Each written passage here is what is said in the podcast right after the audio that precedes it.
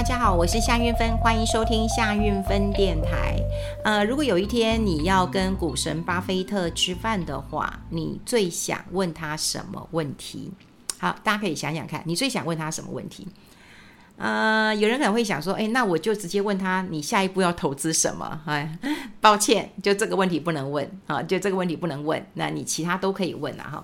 那因为最近哈，呃呃，大家关注的一个新闻哈，除了通膨之外，就是跟股神巴菲特吃饭了。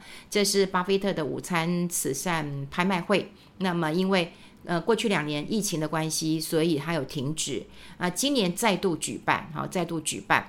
那因为之前巴菲特有讲。他说今年会是他最后一场了，哈，所以哇，一一推出这个消息之后呢，就一直出现高价，哈，就从很快啊，就从三百万美元，我那天看才三百万，呃，最近看到哈，今天看到今天看到新闻已经飙到一千九百万美元，一千九百万美元，哇，这新台币五六亿元呢，五六亿元。那这个得标的人呢，这个身份是呃还没有公布哈，我们就等着看这到底是谁啦哈，到底是谁？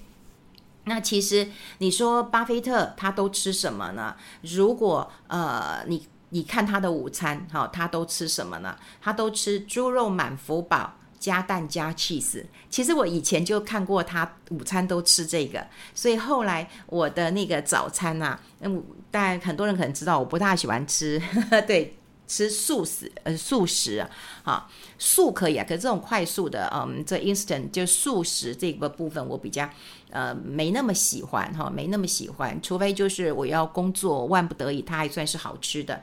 但呃，有一次我看到巴菲特喜欢吃猪肉满福堡加蛋加 cheese，所以后后来呃，到了麦当劳呃的早餐的时候，我也这样点。然后虽然他们他们。都都很奇怪的眼神看着我说：“哎，我是这么这么想吃吗？因为我都觉得很开心。那我心里开心的原因是因为我跟我跟巴菲特吃的是一样的耶。”好，那巴菲特其实早餐也不过吃这三美元的麦当劳的一个呃汉堡。那大家都知道他呃非常的尊贵，他是呃股神嘛哈。那呃，他很多人也很期待可以跟他一起吃饭。那可以去吃饭，如果你得标的话，你可以邀请你七位朋友一起来。那会跟这个巴菲特在曼哈顿的一个牛排馆，就史密斯跟沃伦斯基。这一家我们在台湾的微风南山也有，我有去吃过哈。如果你可以找到一个嗯很不错的一个呃这个店哈，你早点跟他预约，他有一个呃这个窗户看出去哈，可以看一零一，呃非常漂亮。然后他的牛排也很好吃，主厨也很可爱，主厨是爱尔兰人。呃，然后他也会到各桌来跟我们打招呼，我蛮喜欢的哈，蛮喜欢这位主厨的。好，虽然台湾有呃这家牛排馆，但是呢，嗯，你要跟巴菲特吃饭，那你就要这个付出这个比较高额的一个代价了哈。那事实上，呃，巴菲特的生活是非常的朴实的，可是他为了慈善这个目的哈，他的这个。慈善午餐呢，都捐给旧金山一个非营利的一个组织，然后呢，就来提供一些无家可归的人药物滥用啦、儿童啦，哈，呃，还有一些艾滋病毒啦，哈，还有一些就业的一个培训啦，哈。那他从两千年，对，两千年啊，就一直开始拍出天价，好，天价。那这个拍出天价的人是谁？都是华人啊，同时中中国人啊，中国人蛮多的哈。那大概有那个呃，他们叫中国的巴菲特啊，叫段永平，我想很多人跟呃听过了哈。那还有就是在二零一九年哈，其实有一个呃这个加密货币的一个企业家孙宇晨啊，也是啊飙到这个高价。啊，还有呃，中国的私募基金赵丹阳、天神娱乐董事长啊朱烨，哈都有哈都有。那每一个人哈想要跟这个巴菲特一起来吃午餐，当然想要跟他取经嘛，好跟他取经嘛，而且要拉近跟股神的一个。这个呃距离嘛，然后跟巴菲特他所很喜欢的一个牛排馆，然后一起来吃这个呃午餐了哈。那我刚刚讲过了，你不能够问他下一档他要投资什么，你其他的问题都可以变，呃都可以问他哈，都可以问他了。那这个基金会有呃在事先就讲出来说啊，巴菲特都已经九十一岁、九十二岁了哈，那今年会是最后一次办理啊，最后一次办理，所以呢，这个最后一次办理也引起了很高的一个这个呃金额的一个竞标了。那我们先来看，你跟你跟股神巴菲特吃完饭以后，你就一。就就飞黄腾达了吗？你就醍醐灌顶了吗？你就可以成为呃股神的这个徒、呃、门生了吗？或者是徒子徒孙了吗？哈，真的是这样子吗？哈。好，那我们呃先来呃看看啦哈，也就是说呃巴菲特的这个慈善午餐活动其实已经进行二十二十几届、二十一届了哈，二十一届了哈。那起标价呢大概都是两三万呃美元。那因为可以带七位啊、呃、这个好朋友好，所以你吃完的这个牛排哈，吃完牛排你当然把餐费扣掉了哈，做餐费呃扣掉。那餐费扣掉之后呢？啊、全部就会捐给我们刚刚讲过旧金山这个非营利组织。那听说这个非营利组织呢，也是巴菲特的这个前妻啊，这个 Susie 他所呃发想出来的。好，那因为。呃，因为它是 eBay 在呃拍卖嘛，哈，所以呃，除了 eBay 主办单位之外，哈，那嗯外外人其实不知道真正的买家是谁，因为他可以带七位朋友去嘛，所以你真正的这个买家呃是谁了哈？那过过去有一些是他们恨不得被人家知道，哎，我跟股神啊、吃饭了哈。过去听过就有一个企业家，那他去跟股神吃饭，他当然要到大肆宣扬啊。那听说。呃，这个股价也上涨了，很多人想说，哇，你真的是很会哈，就是把餐费或者是你的赚的钱都从股票上赚回来了，对不对？好，那跟股神巴菲特吃饭，是不是能够保证啊？你跟他吃了一餐饭以后，啊，你就可以就跟他一样哈，有这么崇高的一个地位啊？我记得看过一些资料哈，当然有人还是持续的，哎，能够出这个钱，能够出个啊一两亿台币或五六亿台币的吃饭的人，那当然身价是很好的，但他是不是能够持续的飞黄腾达？好，是不是能够飞黄腾达？好，这真的是很重要哈。那另外当然也有人是一败涂地的，好，一败涂地的哈。那呃最有呃呃最有名的应该就是呃段永平。好，段永平，呃，段永平他在二零零一年那个时候泡沫 .com，因为两千年泡沫 .com 的时候呢，他也就呃这个用低价，然后就去购买了这个网易的股票，所以他呃最高的一个获利有一亿美元，好，一亿美元。然后呃，他当时在二零零六年的时候，好，二零零六年的时候，你看很有钱的嘛，因为他从泡沫 .com 之后，他就去收购股票，所以他也赚钱了嘛。他赚了一亿美元，所以他二零零六年的时候，他那时候用六十几万的美元，六十几万，当时新台币大概有两千万左右了哈，两千万左右，他也标下了跟巴菲特的一个饭局。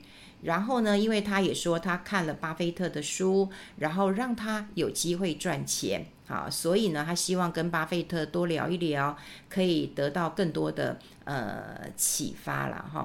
好，段永平哦，他那个你看他在二零一零年其实他已经退休了哈，他就把公司都交给了基金呃，交给他们的专业经理人来呃打理了哈，来打理了。然后，但是他的那个智慧型手机品牌啦，OPPO 啦哈，这个。呃，Vivo 它的业绩都成长得非常的快速，所以这两家都已经是中国非常的知名的品牌呃手机了哈。诶，到底是念 Vivo 还是 Vivo？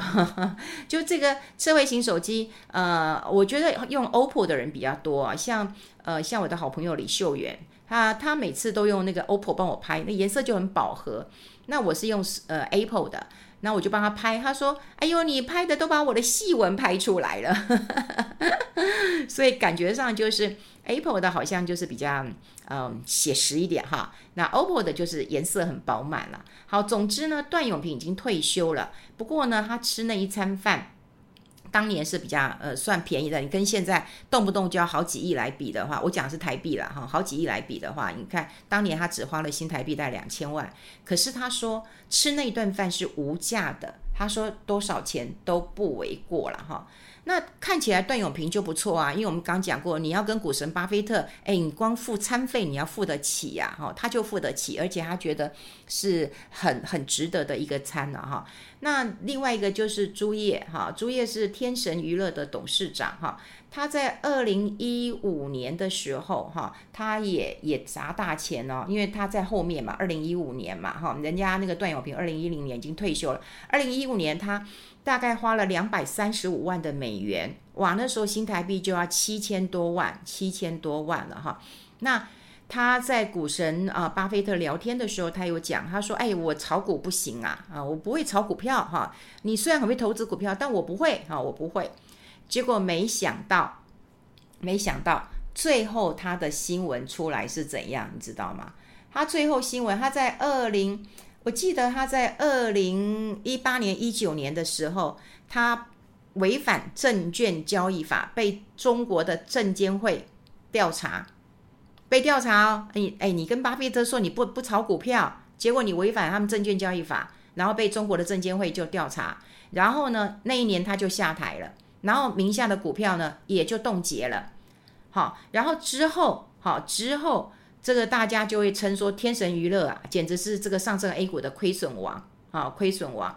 所以你看哈，一个很不错哈，一个就是天壤之别啊，天壤之别。那当然说，那么不知道啊，今年的股神到底是到到到底是可以跟哪一个有钱的富豪吃饭呢？可是你说这是一个很好曝光的机会，对不对？你跟股神呃曝光的一个机会。可是重点来了，如果你没有。专注本业，然后你你就想说，我花一笔钱，然后我就要来来曝光，然后拉抬我自家的一个身价。那就算股神有帮你这个有啊，有帮你拉抬啊，你真的跟他吃饭啊，你可以跟他拍照啊，啊，你可以跟他拍照啊，啊，可是你到最后还不是一败涂地。所以，嗯、有人讲说跟股神巴菲特，那当然是很很很珍贵的一个嗯。经验值啊，哈，那你也不是我们一般人能够可以呃，这个这个做到的啦，哈。好，这就是很多人很喜欢呃，跟这个呃股神来呃这个吃饭。另外还有一个人，他也跟股神呃来吃饭哈，就是中国的一个企业家，他最近因为我们呃因为那个那个。这个货币嘛，哈，在虚拟货币它的一个跌势，哈，包括比特币啊这种崩跌的一个走势，所以呃，孙宇晨也被提出来过，哈。那孙宇晨他呃也是在呃发展虚拟货币，哈，虚拟货币它叫呃这个波场币，哈。那他跟巴菲特投资的观念当然是。呃，很不一样的哈，很不一样的。它比较具有一个呃争议性啊，它比较有一个争议性。那后来呃，他跟巴菲特吃饭，那大家其实很好奇，就是说巴菲特又不喜欢呃虚拟货币，那他又是一个发展虚拟货币的人。有人说他根本没有参加那场餐会，但也有人说，哎，他们也没有什么精彩的一个呃火花了哈。我还是要讲，就是段永平啊，段永平其实他，呃，我们刚刚讲过，他就是那个手机品牌嘛，哈，他从他认为说，这个巴菲特哈跟他这个吃饭，那当然让他受益良多，哈，受益良多，那可以让他呃觉得花多少钱都非常非常的一个值得的，那当然。我们现在有呃看到了，就有人会跟巴菲特呃吃饭，除了是一个投资的一个建议之外，当然也很想要知道他人生的一个呃哲学了哈，他人生到底是怎么想的？因为呃巴菲特真的是富可敌国了嘛哈。那我们刚刚讲过，就是在华人圈当中，可能大家会比较认识的，因为包括中国人，还有这个新加坡人，那么。跟他吃完饭之后的一个下场，那其实在，呃有一位另外一个得标的人哈，他是叫 Ted，好，那 Ted 他跟他一起这个嗯吃完饭之后，他其实在二零一零年跟二零一一年都有得标。那吃完饭之后，他们相谈甚欢，所以他还成为波克夏公司的投资组合经理，啊，已变成组合的一个呃经理了哈。那你说呃大家很关注的。就是股神哈，股神第一个，他的一个投资的一个绩效，经历过那么多的一个多空，他还可以保持一个很强劲的这个这个投资的一个成绩单呐，哈，像这个很多的杂志哈，Barons 杂志就有讲，他说波克夏公司的资产负债表很好哦，哈，很好哦，他这个手上还有一千亿美元的一个现金或是约当现金，哈，那虽然美国股市跌，诶，他还还蛮不错的，好，他还蛮不错的。那另外就是很多人也也想要知道了哈，就是这个巴菲特的这个身价。那这个 Forbes 杂志哈，这个富比士杂志就说，巴菲特从二零零六年他已经把他个人所持有波克夏的股票都捐出来，大概捐了半数了。可是呢，他到现在还有一千多亿美元的一个身价。好，那他是怎么样累积的？哦，他投资的一个哲学，呃，过去。我曾经也看过巴菲多、巴菲特很多的书哈，他说我已经把我的投资的理念跟哲学传诸于世超过三十年，但是很多人还是做不到。好，那我想他呃过去跟大家讲过了，不管是说哎，你记得你投资的时候不要赔钱，还有你记得不要借钱投资。还有，你记得你要买的股票应该建立一个护城河的一个概念，好，就是它其实有一些选股的一个呃策略跟方法，可是呢，它都是比较长期的去持有，所以有人说它就是一个价值选股哈的一个很重要可以学习的一个典范了。那当然有钱的人啊都很希望可以跟他这个吃饭，然后可以获得他投资的一个经验传授跟他的人生哲学。可如果没有钱的，我觉得。重看他的书吧，哦，看看他的书吧。但你要你要看的书是看巴巴巴菲特哈自己写的，好自己写他的自传啊，股神啊，呃，他的雪球啊，这个他的自传，还有很多人都会写他的书，好，所以你要看清楚一下到底是谁来呃写他的书，因为不同的人写，当然会有不同的观点，有不同的目的了哈。写他的呃自己嗯、他自己写的书，我觉得非常非常值得一看呐、好，这是跟呃股神呃这个午餐可能是最后一次了，我们会看看到底是谁得标了，然后会有什么样的一个后果。不过说实在的，回到原点，可以学他投资的一个方式。你既然吃不了饭嘛，哈，但你可以嗯、去牛排馆，对不对？边吃啊、牛排边看他的书，或许也是一个好的方式了。好，跟大家分享在这边，我们下次再见，拜拜。